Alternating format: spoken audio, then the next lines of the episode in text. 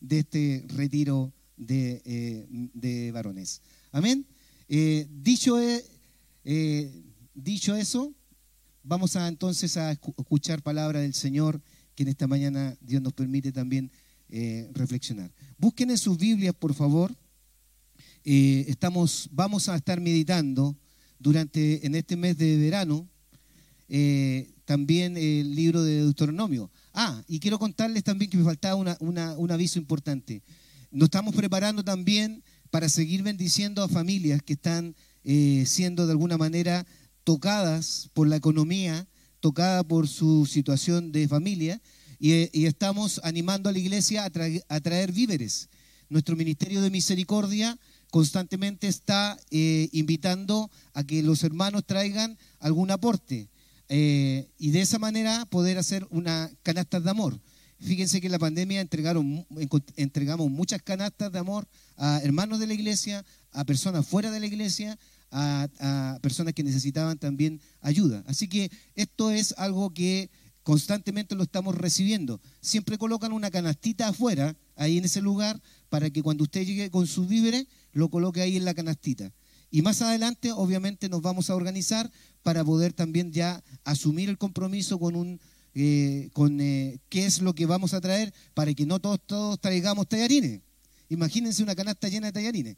No, entonces ahí se necesita organizarnos para eh, de alguna manera saber qué es lo que falta en la caja y poder organizarla. Así que hermanos, como dice Hebreos 13, 16, el Ministerio de Misericordia invita a ofrendar de alguna manera con sus víveres y dice, y de hacer bien y de la ayuda mutua, no os olvidéis, porque de tales sacrificios se agrada nuestro Dios.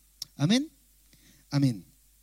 Deuteronomio capítulo 1, Deuteronomio capítulo 1, versículo 8.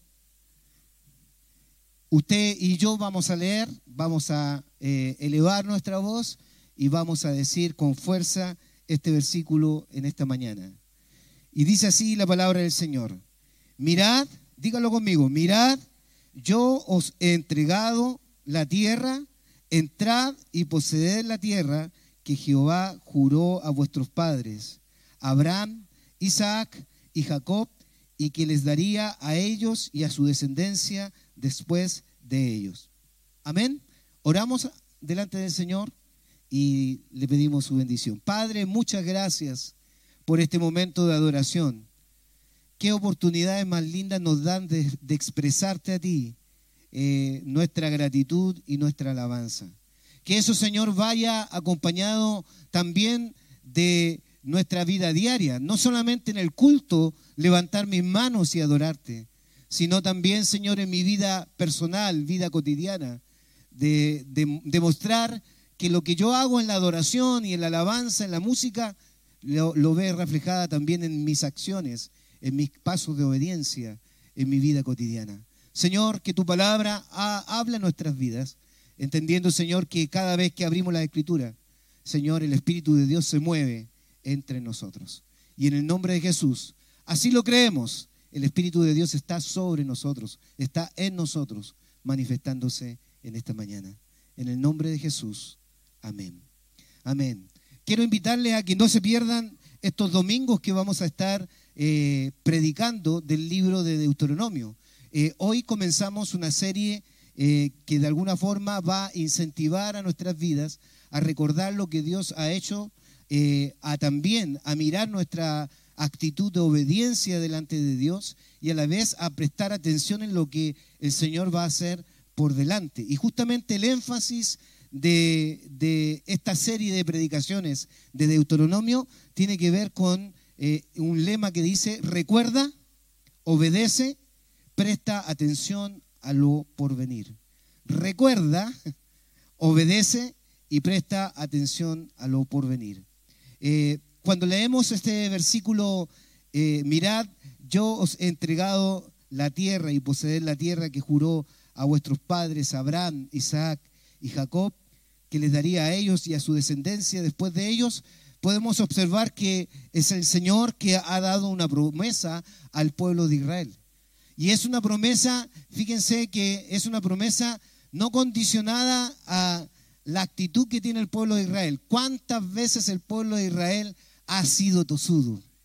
¿Cuántas veces el pueblo de Israel, el Señor le dice, este pueblo es duro de servicio? La figura del duro de servicio significa que es como un animal que le tira en el cuello, pero igual más, ¿cierto? Hace fuerza hacia el otro lado, forzando, ¿cierto? Eh, lo que de alguna forma eh, demanda, ¿cierto? La exigencia. Es decir, eh, ¿cuántos de nosotros somos tosudos? ¿Cuántos de nosotros somos duros de servicio? Nos representa también. El ser humano tiene la tendencia a ser porfiado, de alguna manera desobedecer. Y de esa forma podemos mirar que hay una promesa maravillosa del Señor que a pesar del pueblo de Israel, a pesar de su actitud, Él les tiene una promesa. Y esa promesa es, ¿cierto?, poseer la tierra que Dios le juró, que Dios le prometió. Eh, hay un coro que ustedes a lo mejor lo saben, no sé si lo saben, yo creo que sí. Eh, un coro que dice, Dios no nos trajo hasta aquí para volver atrás. Nos trajo aquí a poseer la tierra que nos dio. ¿Se acuerdan de ese coro? ¿Sí? Y el, y el coro dice, aunque gigantes se postra allá, yo nunca temeré. Nos trajo aquí a poseer la tierra que nos dio. ¿Lo recuerdan? ¿Sí? Eh, hoy estamos, hermanos, y estas semanas van a ser importantes porque creemos que el Señor, a través de la palabra, nos tiene que ir mostrando su voluntad y sus propósitos. Y Deuteronomio es un libro que nos lleva a pensar eh, en estos énfasis. Recordar lo que Dios ha hecho en nuestras vidas. No olvidarnos de lo que Dios ha hecho en nuestras vidas. No olvidarnos el día en que entregamos nuestra vida a Cristo. No olvidarnos el, día en que el Señor nos visitó. No olvidarnos que Dios tuvo misericordia de nosotros y sigue teniendo misericordia hasta el día de hoy. Deuteronomio es eh, uno de los libros, ¿cierto?, del Pentateuco que los judíos constantemente usaron. Y la palabra Deuteronomio es un, libro que de alguna forma fue eh, o proviene de la Septuaginta, es una versión griega que significa segunda ley o repetición de la ley. ¿Ya? Por lo tanto, cuán importante es, fíjense, el Éxodo está mostrando todo lo que Dios hizo con eh, la intervención poderosa de Dios de sacar al pueblo de Israel de la esclavitud, pero el pueblo, a pesar de que recibió la ley, a pesar de que recibió instrucción, a pesar de que vio la gloria de Dios en tantas manifestaciones, tanto sobrenaturales como eh, internas allí en el corazón de las personas, aún así el corazón siempre deseó volver a Egipto y estar en ese lugar. Y el Señor, a través de Deuteronomio, entonces, eh, repite la ley, les hace recordar al pueblo, ¿cierto?, de las instrucciones de la obediencia. Qué importante es recordar la ley de Dios. Qué importante es no olvidarnos de la palabra de Dios en nuestras vidas. Qué importante es repetir incluso la palabra de Dios en estos tiempos, en el hogar, en la familia, en la iglesia, en la ciudad, en el lugar donde estemos, repetir la palabra de Dios para que otros nos escuchen.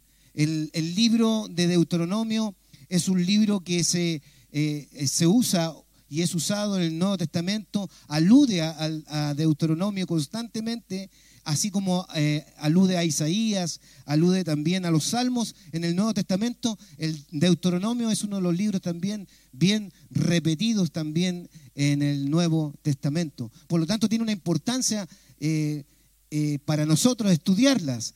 Y les animo desde ya, a partir de hoy día, como ya comenzamos las predicaciones de Deuteronomio, les animo entonces en su semana a leer el libro de Deuteronomio, capítulo por capítulo, quizás un día, un capítulo eh, diariamente y se va a ir refrescando de las predicaciones que vamos a estar realizando.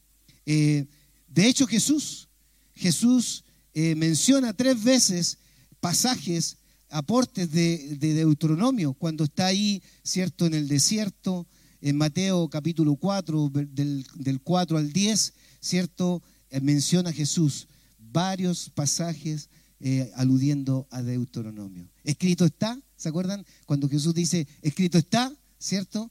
Al Señor tu Dios adorarás, etcétera, etcétera. Y uno va viendo ahí cómo saca del libro de Deuteronomio estos textos.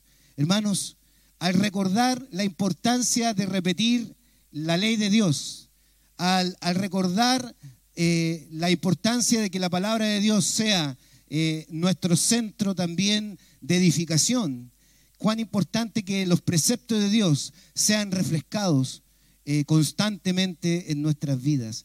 En la, palabra de Dios en el corazón sí hace transformación. La palabra de Dios en el corazón sí trae libertad, sí de alguna forma ordena nuestras vidas. Y por eso el pasaje nos dice cuán importante es que nosotros lo recordemos constantemente los preceptos de Dios. Nos hace no solo mirar, acuérdense que el pasaje dice, mirad, yo os he entregado la tierra y poseed la tierra. Ese mirar es lo que Dios eh, hace en nuestras vidas. Ese mirar es ser observante de lo que Dios está haciendo constantemente en nuestra vida, lo que Dios ha hecho, pero también ese mirar es un mirar de fe, lo que Dios eh, hará con nuestras vidas. Eh, generalmente cuando pensamos en la construcción del edificio de atrás, con, la ayuda del Señor, eh, ya estamos mirando ese lugar y lo estamos mirando por fe. ¿Se dan cuenta cuán importante es mirar? Cuando hablamos de mirar, significa estar atentos, no estar distraídos, no distraernos, sino estar eh, atentos a lo que Dios nos quiere mostrar, estar atentos a lo que Dios está haciendo en nuestras vidas o estar atentos a lo que Dios ha hecho en nuestra vida. Cuando no es así, ¿sabes lo que pasa? Somos personas eh, mal agradecidas. Somos personas que de alguna manera no estamos dispuestos a reconocer los favores y misericordia del Señor. Este libro de Deuteronomio y yo en esta mañana solamente voy a introducir. Eh, este libro de Deuteronomio consiste mayormente en los discursos de Moisés dirigidos al pueblo que está en un sector fértil de la llanura de Moab. No solamente está el desierto, sino que también está la oportunidad de, abastecer cierto de agua en, en ciertas circunstancias. Hay que recordar que Moisés le habla a todo Israel al otro lado del Jordán, eh, en el desierto en Araba. Y él está, eh, uno cuando empieza a mirar el texto, uno se da cuenta que eh, Moisés, con toda esa generación, están viviendo la prueba de la desobediencia, que significa estar 40 años en el desierto. 40 años en el desierto. Pero ha llegado el día 40. Ha llegado el día ha llegado el día en que Dios va a movilizar al pueblo hacia la tierra prometida que perdió de alguna manera eh, o se retrasó la promesa producto de la desobediencia del, pueblo de Israel. Y este discurso, y aquí está la parte emotiva de lo que nosotros podemos percibir también en la vida de iglesia. Este discurso se da antes de que Moisés muera y, ellos crucen el río. ¿Qué quiere decir? Que Moisés está eh, a punto de acabar la carrera. Está acabando su proceso de vida. Ese proceso de vida que hoy día estamos viendo también en muchos hermanos que han sido fieles en nuestra iglesia y que de alguna forma levantaron la iglesia de Cristo y hicieron que este lugar fuera un lugar para familias, para evangelizar, para alcanzar vidas. Eh, los hermanos ancianos que están acá eh, están en esa etapa de acabar la carrera. Permita el Señor que podamos replicar lo que dijo Pablo. He acabado la carrera. He guardado la fe, ¿cierto? Ese, terminar en plenitud, en terminar, ¿cierto? Con eh, esa convergencia, esa, esa plenitud en el Señor de haber hecho la voluntad de Dios. Moisés, a pesar de que en algún momento falló como todos nosotros, ¿cierto? Fue llamado amigo de Dios, pero fue fiel a, lo que el Señor le encargó. Entonces tenemos aquí una realidad. Eh, Moisés está a punto de acabar la carrera. Y por un lado Israel está a punto de cruzar el río Jordán y comenzar la conquista de Canaán. Y por eso que Moisés, en esta realidad de ver a las generaciones, Moisés le trae a la memoria la repetición de la ley. ¿Y por qué, hermanos míos? Porque la nueva generación que salió de Egipto era una generación que cayó en incredulidad. Esa generación es llamada incluso que sus corazones se eh, endurecieron, se endurecieron.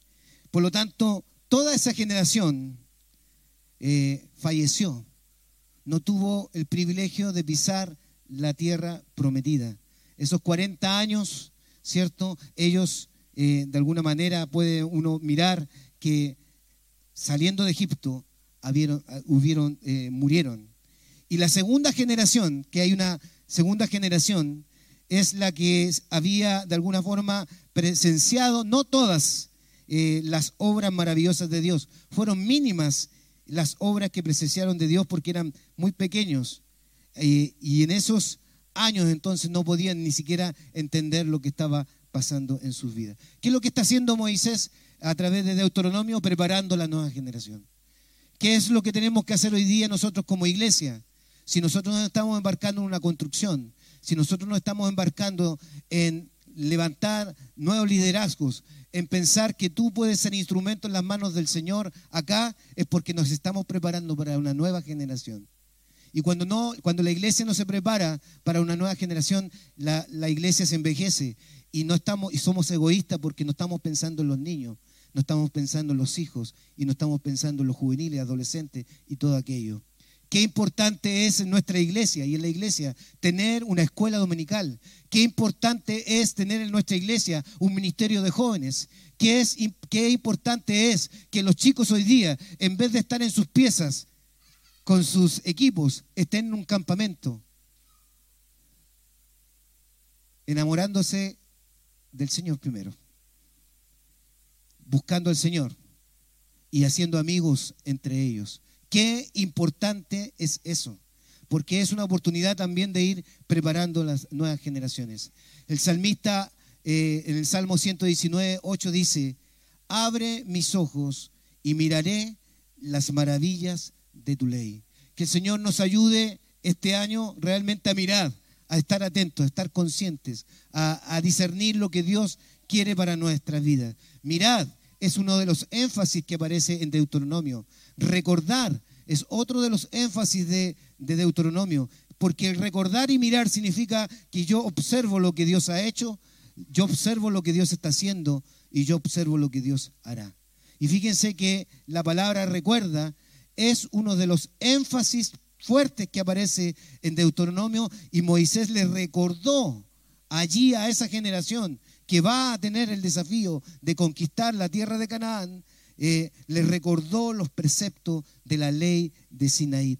¿Para qué? Para que lo grabaran en su corazón, para que lo guardaran en su corazón, ya que ellos lo guardarían, eh, lo guardarían, ¿cierto?, de alguna forma, de la iniquidad de los cananeos. Es decir, el pueblo, el pueblo de Israel va a Canaán. ¿Se acuerdan la canción Caminando voy para Canaán?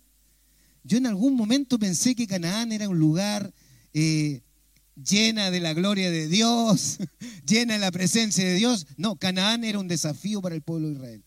¿Por qué? Porque ellos tenían que ser luz de las naciones. Ellos tenían que llegar allá. En otras palabras, ellos tenían que evangelizar a todos esos cananeos que de alguna manera eran paganos, idólatras, eh, había una vida de libertinaje, buscaban el placer y todo, eh, todo aquello.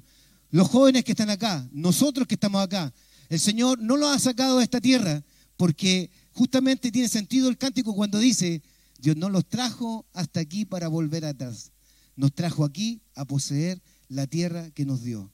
Y, y fíjense, nosotros cantamos esa canción pensando allá en el más allá, ¿cierto? Pero yo entiendo también en esta lectura de Deuteronomio que Dios nos está colocando en un lugar donde hay mucha influencia del mal, donde hay mucho paganismo, donde hay mucha idolatría. De hecho, la palabra rebeldía siempre está eh, en, consonancia con la idolatría. Una persona que es rebelde, ¿sabe lo que es? Es idólatra. Es idólatra en su corazón. Y el Señor nos ayuda a nosotros a prepararnos para poseer la tierra que nos dio. Si el Señor nos tiene acá, es por algo, es con un propósito. Por lo tanto, en este discurso, eh, el énfasis, ¿cierto?, es mostrarle a la nueva generación que ellos tienen que caminar en el, temor de Dios, en obediencia, no descuidar los preceptos de Dios, porque esos años de juicio divino que vinieron en el tiempo cierto de, del desierto fueron una preparación para eh, la nueva generación. Israel entonces se prepara para entrar a la tierra prometida. Y ha llegado entonces el tiempo. Hermanos, yo cuando reflexionaba en esta palabra, ha llegado el tiempo, eh, cuando uno empieza a mirar el año nuevo, ¿cierto? Eh, tiene sueños, desafíos, metas y todo aquello. Eh, pero ha llegado el tiempo, hágase la pregunta, ¿ha llegado el tiempo para qué? Hágase la pregunta en su contexto personal. ¿Ha llegado el tiempo en tu, en tu propia vida para qué? ¿Para seguir haciendo lo mismo? ¿Para seguir siendo el mismo hombre pasivo que no le responde a Dios en obediencia, que no le sirve a Dios, que no se ve en su vida crecimiento? ¿Ha llegado el tiempo para ser la misma persona? ¿O ha llegado el tiempo para realmente crecer? Para poder percibir y presenciar la presencia de Dios en nuestras vidas. Jehová en, en el Deuteronomio capítulo 1, versículo 6 le dice, Jehová nuestro Dios nos habló en Horeb diciendo, habéis estado bastante tiempo en este monte. O sea, ha llegado el tiempo. Habéis estado bastante tiempo, a lo mejor no consagrado. Bueno, hermano, ha llegado el tiempo de consagrarte. Eh, ha, habido harto tiempo de ociosidad, pobreza espiritual. Hermano, es el tiempo de buscar la riqueza espiritual. Es el tiempo de eh, escuchar con mucha claridad eh, la presencia y la palabra de Dios en tu vida. Ha habido toda una lección en el desierto. Eh, esa lección en el desierto ha sido formativa al pueblo de Israel. Cuando nosotros hablamos de desierto, simbólicamente pensamos en una prueba, ¿cierto? Jesús fue llevado por el Espíritu al desierto y fue probado. Eh, cuando pensamos en el desierto, estamos también visualizando el trato de Dios con, con las personas. Hay desiertos en nuestras vidas que de alguna forma son tratos de Dios para con nosotros porque Dios quiere moldear algo de nuestro corazón. Pero también eh, el desierto es una simbología de las consecuencias del pecado. Cuando uno falla delante de Dios, cuando uno no camina en obediencia delante del Señor, no crea que tu vida va a ser fructífera. Van a haber desiertos. Y esos desiertos van a ser consecuencias del pecado. Que el Señor nos dé discernimiento para, de alguna manera, comprender que esa eh, vida que estoy viviendo, desértica, seca, pobre, es producto a lo mejor de mi consecuencia de pecado y que necesito también arrepentirme de mis pecados. ¿Hay una condición espiritual de sequedad en tu vida? Entonces, eh, de alguna forma, tú tienes que buscar al Señor. Moisés le explica al pueblo las obligaciones dadas en el monte Sinaí, aquí en este libro de Deuteronomio. Y es como un sermón con exhortaciones a obedecer lo que se está enseñando. Eh, el desierto, en el fondo, es una lección y aquí está el desafío que, el Señor nos ayude realmente a dar estos pasos. El desierto es una lección de creer. El desierto es una lección de obedecer. Porque cuando uno mira a una generación que estuvo a punto de entrar a la tierra prometida, pero por su incredulidad no entró, a lo mejor cuántas cosas nosotros nos estamos perdiendo de las promesas de Dios por nuestra incredulidad. Por lo tanto, el desierto, hermanos, es una lección de creer y obedecer. Dios nos ayude. Dios nos ayude a creer, a no ser incrédulos. Dios nos ayude a obedecer. Ahí en Marcos capítulo 9, versículo 37 al 43, no lo busque, lo voy a mencionar, solamente hay un padre que está pidiendo por la sanidad de su hijo que está endemoniado, por la sanidad de un hijo que está mudo y que también tiene manifestaciones demoníacas. Y, el, Y el Señor, previo a esta realidad de que no se podía haber liberado, dice, oh generación incrédula. Jesús lo dice, oh generación incrédula. Y cuando eh, dialoga con el Padre, el, el, Padre le muestra la necesidad de que su Hijo necesita ser libertado. Miremos nuestra realidad de familia, miremos la realidad en la que nosotros estamos. ¿Cuántos de nuestras familias necesitan ser libertadas? ¿Cuántos de nuestras familias necesitan ser tocadas por el poder de Dios?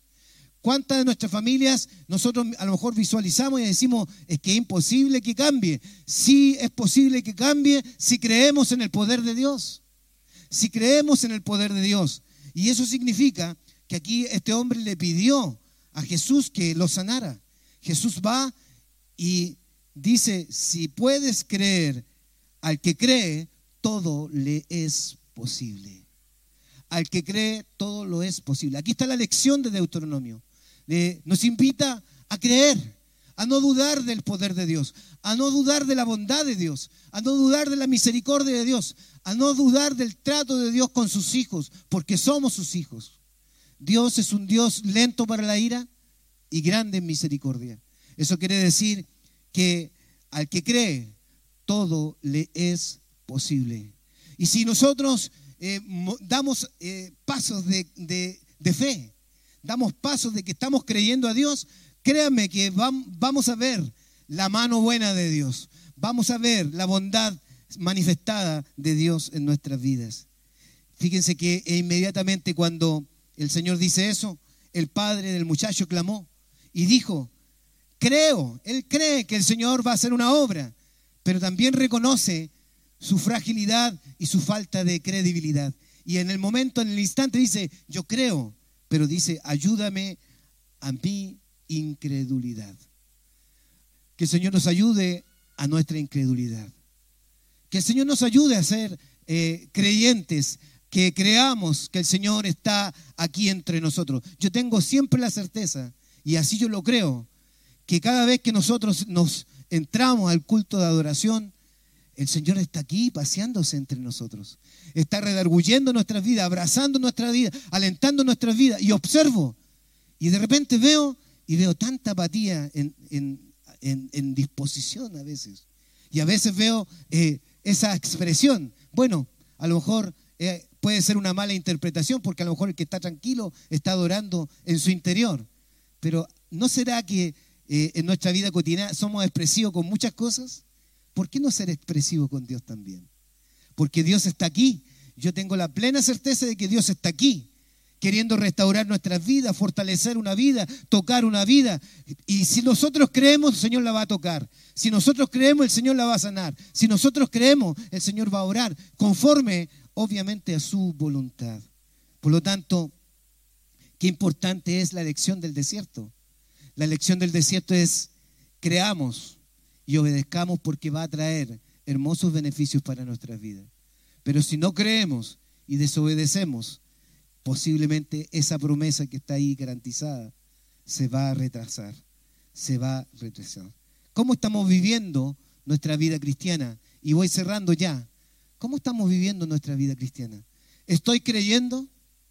¿Estoy creyendo realmente? ¿Estoy alimentando mi corazón con la palabra de Dios de tal manera que yo pueda de alguna forma estimular el creer aún más en este Dios todopoderoso?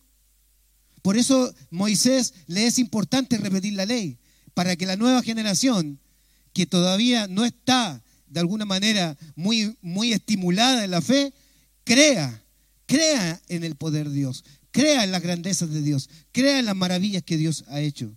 ¿Estamos creyendo en nuestra vida cristiana? ¿Estamos obedeciendo en nuestra vida cristiana? Hermanos, creamos porque Dios está actuando sobre las naciones. Creamos porque Dios está actuando sobre la iglesia y sobre mi vida. Dios no tarda, Dios se esmera en manifestar su poder y su amor hasta el día de hoy. Su reloj no está malo, su reloj está más bueno que el de nosotros. El reloj de Dios no tiene calendario. El reloj de Dios no falla. El calendario de Dios sigue vigente. Sigue actuando Dios. Dios va a cumplir su propósito sobre la tierra.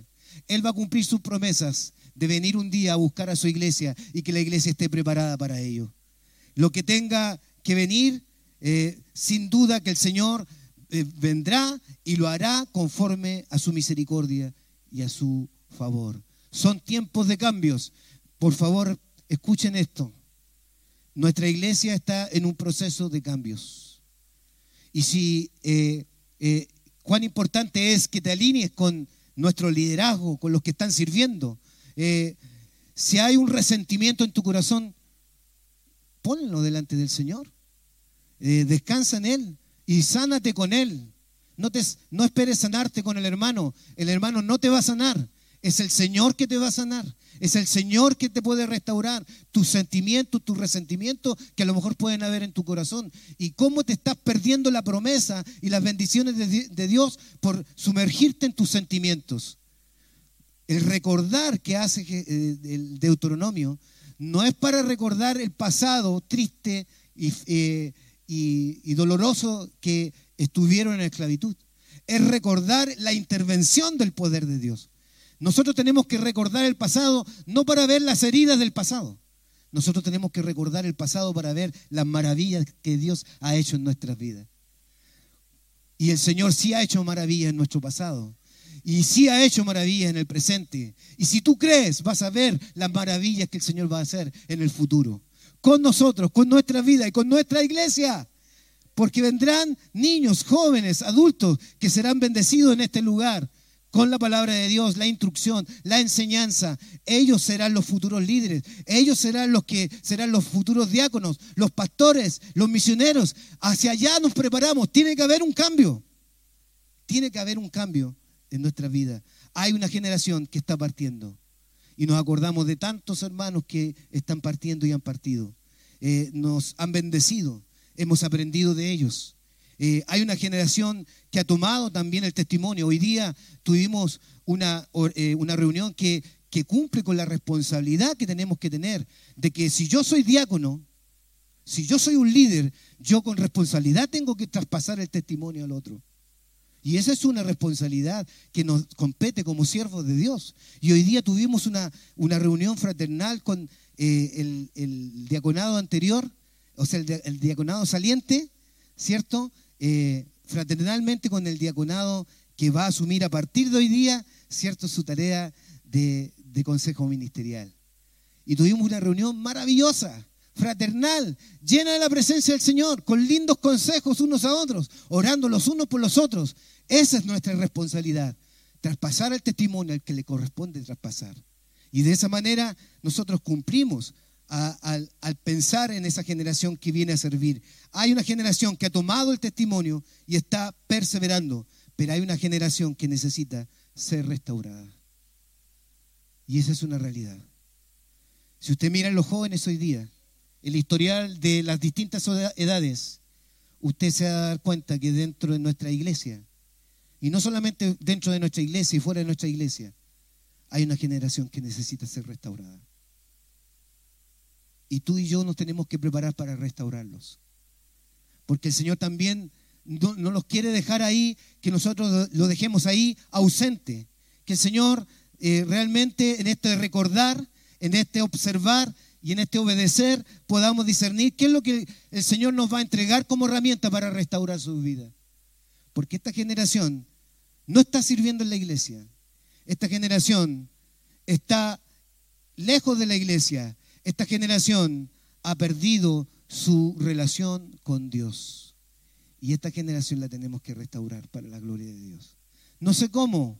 El Señor tiene que mostrarnos eh, sus propósitos, pero si observamos a la luz de esta palabra, observamos que hay una generación que necesita ser restaurada. Y usted lo ve, eh, hijos desobedientes a los padres, ingratos, eh, comilones, no trabajan, desordenados, en fin, una cantidad de situaciones que a lo mejor pasan en sus propias vidas y no se sujetan ni siquiera a ninguna autoridad, tanto dentro de la iglesia, tanto en su casa como también fuera de ella. Esa es una generación, no le digamos que está perdida, porque el poder de Dios los puede restaurar, pero es una generación que necesita ser restaurada.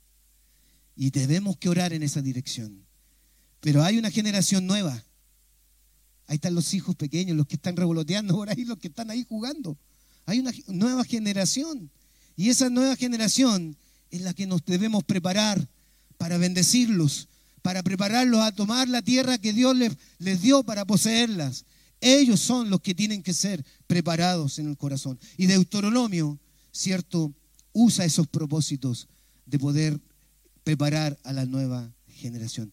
¿Saben ustedes quién es el que va a liderar? Y más adelante vamos a estar estudiando el libro de Josué, pero ¿saben quién va a liderar eh, esta eh, intervención en la tierra de Canaán? Josué. Josué, el que creyó junto con Caleb.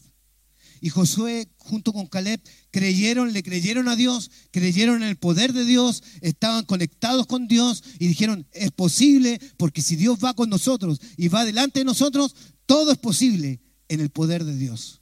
Y ellos fueron, ellos son los que creyeron. Pero miren, el Señor les dio la oportunidad de tener la escuela de 40 años en el desierto.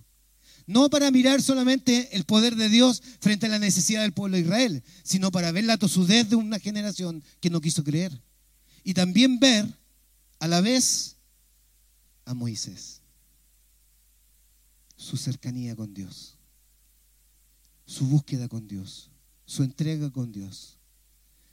Esa escuela la vio Josué, fue preparado para liderar una de las tareas más arduas y difíciles, en las cuales eh, no estuvo exenta de dificultades y errores, pero que sí tenía la escuela formativa en su corazón para poder, conquistar y movilizar a muchos más a conquistar una nueva tierra que Dios le había dado, es porque Dios lo preparó. Hermanos, Dios nos ha preparado a muchos hermanos adultos acá en la vida de iglesia.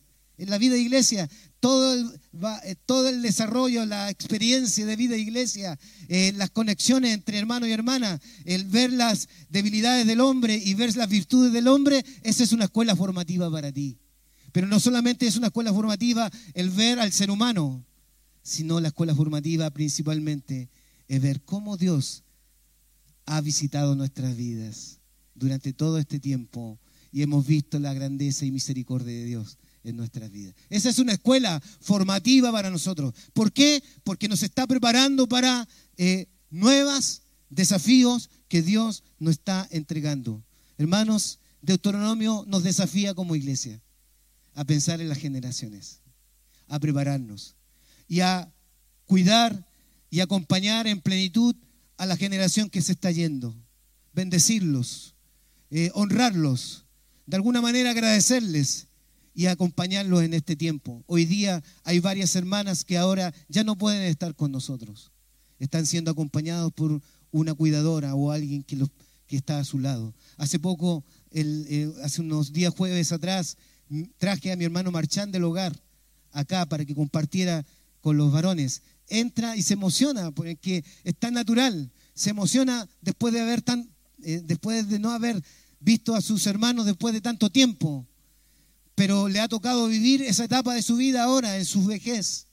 Estemos con ellos, eh, agradezcamos lo que ellos han hecho por nosotros, pero pensemos en los niños, en los jóvenes, en los adultos. Hay una generación que está pasiva y necesitada de restauración. Oremos en esa dirección. Cuatro conclusiones. Deuteronomio prepara al pueblo para la conquista de Canaán y le dice, Jehová ha sido fiel en dar a Israel victoria tras victoria sobre sus enemigos. Y así será en nuestra vida cristiana. Dios nos da la victoria en Cristo Jesús. La presencia y el poder de Dios eran la garantía de que Él, de que él les enseñara, cierto, la, la tierra. Y cuán importante es que ahora caminemos en todos nuestros proyectos de vida, tanto personales como de iglesia, considerando esta garantía que es tan necesaria la presencia de Dios y el poder de Dios en nuestras vidas. Todas las promesas del Señor Jesús, dice el cántico, son apoyo poderoso de mi fe. Grandes y fieles las promesas que el Señor Jesús me ha dado. Fíjense que Moisés, cuando le dice y le repite, recuerda, la palabra recuerda aparece 34 veces una frase que es tan importante aquí. Entrad y poseer la tierra. Entrad y poseer la tierra. Cuando alguien repite 34 veces es porque está queriendo convencer que en el poder de Dios sí es posible poseer o bendecir el lugar que Dios nos ha colocado. Si es posible bendecir el lugar donde Dios me ha instalado. A los hermanos nuevos que han llegado acá, Dios no, solamente te ha traído para eh, bendecirte con la palabra de Dios, Dios te ha traído para levantarte en el nombre de Jesús y seas usado por el Señor en este lugar para su gloria. Y que tú aproveches esta oportunidad de ser bendecido siendo usado por el Señor.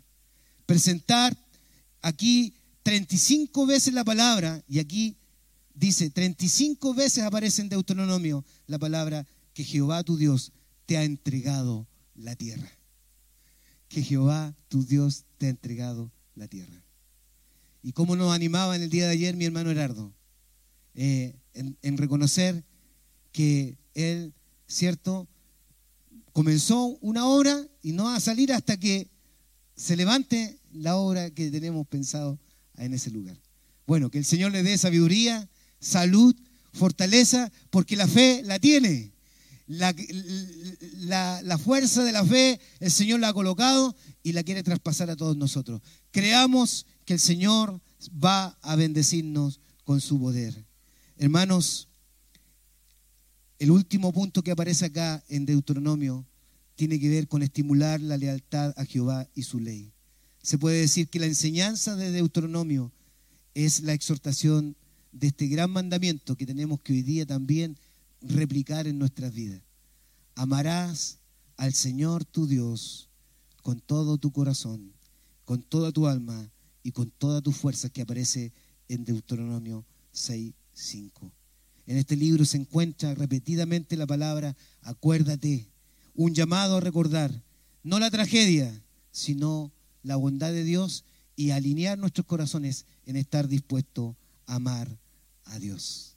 Amemos a Dios, recordemos sus maravillas y lo que Dios hará.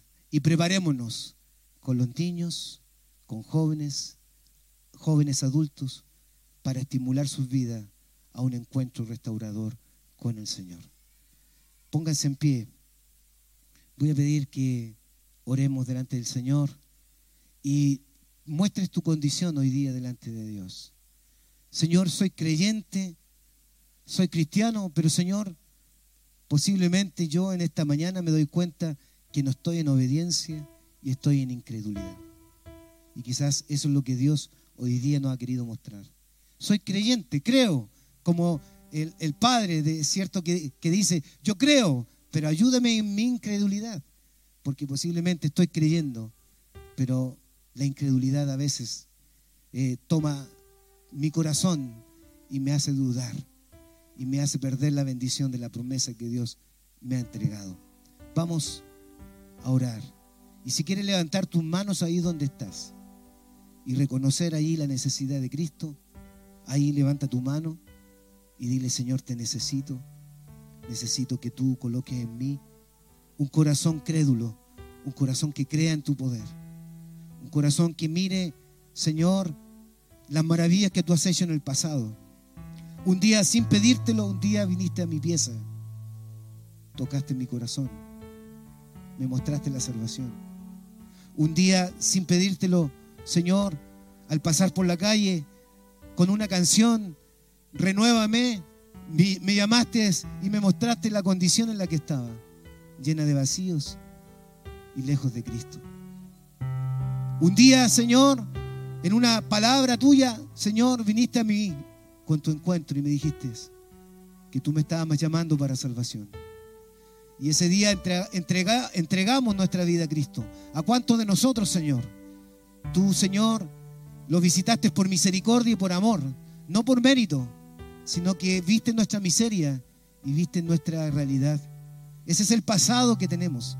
El pasado de que viste nuestra herida, viste nuestro dolor, viste nuestra tristeza y nos visitaste porque nos quisiste restaurar, porque nos quisiste salvar. Señor, ¿cómo no adorarte? Recordamos el pasado no como tragedia, recordamos el pasado como la bendición de que tú viniste a nuestro encuentro. Señor, en el nombre de Jesús, te pedimos misericordia por el presente. Misericordia presente por el presente de nuestros niños. por el presente de nuestros jóvenes, por el presente de nuestros hijos, por el presente de nuestra familia, de la iglesia, por el presente de nuestra ciudad, de nuestro país, por el presente del lugar donde tú nos has colocado para vivir, por el presente de nuestro matrimonio, por el presente de nuestro hogar. Te pedimos misericordia, te pedimos misericordia para que en el nombre de Jesús nos hagas recordar que tú eres poderoso, que tú eres maravilloso, que tu bondad está presente, que tú nos quieres bendecir. Señor, perdónanos por ser apáticos contigo. Perdónanos, Señor, porque siempre estamos esperando respuestas de, del ser humano, respuestas positivas del otro, cuando nos damos cuenta que nuestro corazón es tosudo, duro de servir y que necesitamos ser humildes para reconocer el poder en el presente. Señor, necesitamos que tu presencia se haga presente en este instante en nuestros corazones. De tal manera, Señor, que en este momento seamos restaurados, vivificados, llenos del Espíritu Santo, llenos de tu poder. Y si hay alguien que está herido en esta hora, sana sus heridas. Sánalo, Señor. De tal manera que el presente que tenemos hoy es porque tu presencia está aquí con nosotros para restaurarnos, para sacar la amargura del corazón, para sacar la tristeza, para sacar, Señor, la frustración, para sacar el miedo, la desesperanza y colocar en nuestro corazón fe, confianza, porque hemos decidido creer en Jesús. Hemos decidido, decidido creer en, en el poder de Dios. Porque tú, Señor, tienes nuestras vidas en tus manos. Y la vida de nuestra familia. Y la vida de aquellos que te hemos encargado en tus manos. Señor, en el nombre de Jesús, restaura en este instante. Sé que estás sanando. Sé que estás, Señor, tocando vidas. Sé que estás fortaleciendo corazones. Sé que estás redarguyendo corazones frente a esta respuesta. Mi vida cristiana ha sido una vivir en incredulidad, ha sido vivir en desobediencia. Pero Señor, ahora yo quiero que tú te muevas dentro de nosotros, de tal manera que coloques un corazón obediente, un corazón blando, un corazón dependiente, un corazón humilde, un corazón sencillo, que te reconozca a ti en todos los caminos. Y en el nombre de Jesús, miramos a nuestra iglesia con fe. Los encomendamos delante de ti. Encomendamos la construcción de la iglesia. Encomendamos a los que van a trabajar en la construcción.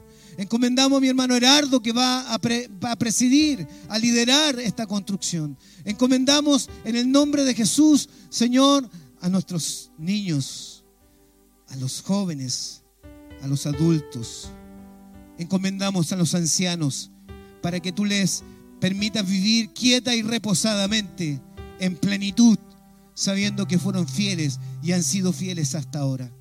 Señor, en el nombre de Jesús, los bendecimos. Que esta oración sea una oración de bendición para la iglesia, para nuestras familias, para nuestro hogar, para nuestra ciudad, para, Señor, nuestro entorno, para, Señor, nuestra vida personal, para lo que viene hacia adelante como proyecto de iglesia. Señor, en el nombre de Jesús, danos discernimiento en forma muy especial te lo pido a cada uno de nosotros. Danos discernimiento para restaurar a esa generación que está lejos de ti. Abre los ojos de, nuestro entendimiento, no solamente para ver las maravillas de tu ley, sino también para poseer la tierra que Dios nos dio. En el nombre de Jesús. En el nombre de Jesús. Te adoramos en Cristo Jesús. Amén y amén. Este cántico cantamos, sé